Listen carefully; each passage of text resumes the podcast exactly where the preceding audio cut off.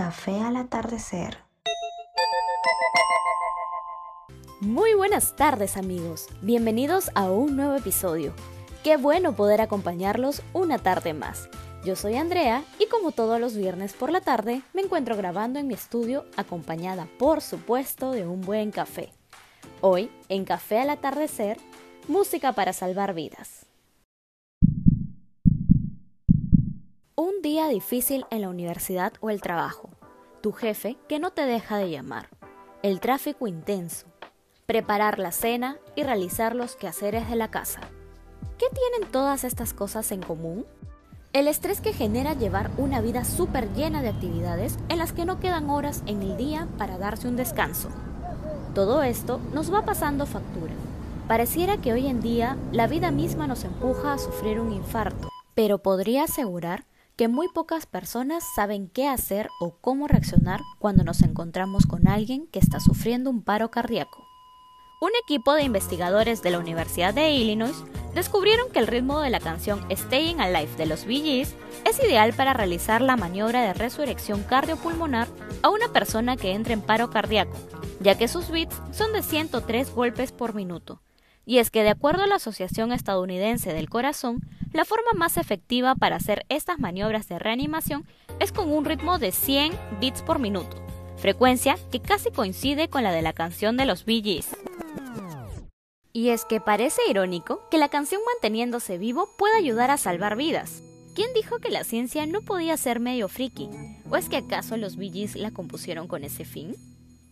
Para comprobar su hipótesis, los investigadores pidieron a 15 doctores y estudiantes de medicina que practicaran la reanimación con un maniquí mientras escuchaban la canción que hacía bailar a John Travolta.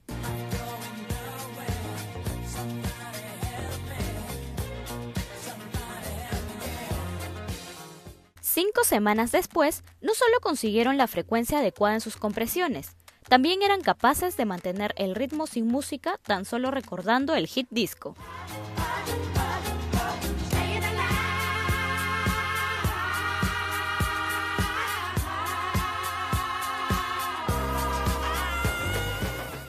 El resultado de la investigación llevó al Hospital Presbiteriano de Nueva York a crear una lista en Spotify denominada como Songs to Do CPR2, como parte de una campaña para generar conciencia y promover el aprendizaje de esta técnica de reanimación, la cual es más fácil de realizar con el ritmo correcto de una canción y así poder ayudar a salvar una vida.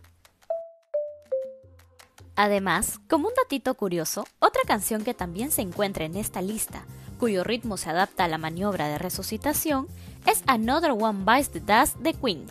¿Cómo olvidar su ritmo tan marcado? ¿Quién no la recuerda?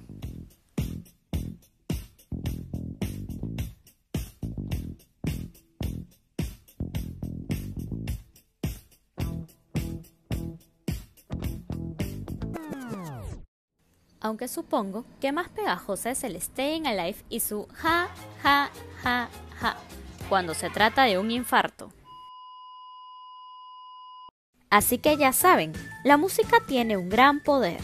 No solo puede ayudarte a mejorar un día gris o hacerte bailar al ritmo de tu canción favorita, sino también la música puede salvar vidas.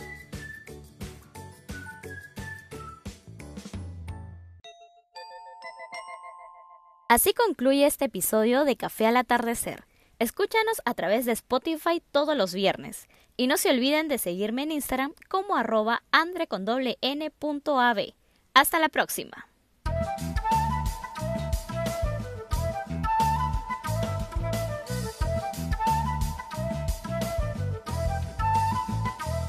Café al atardecer.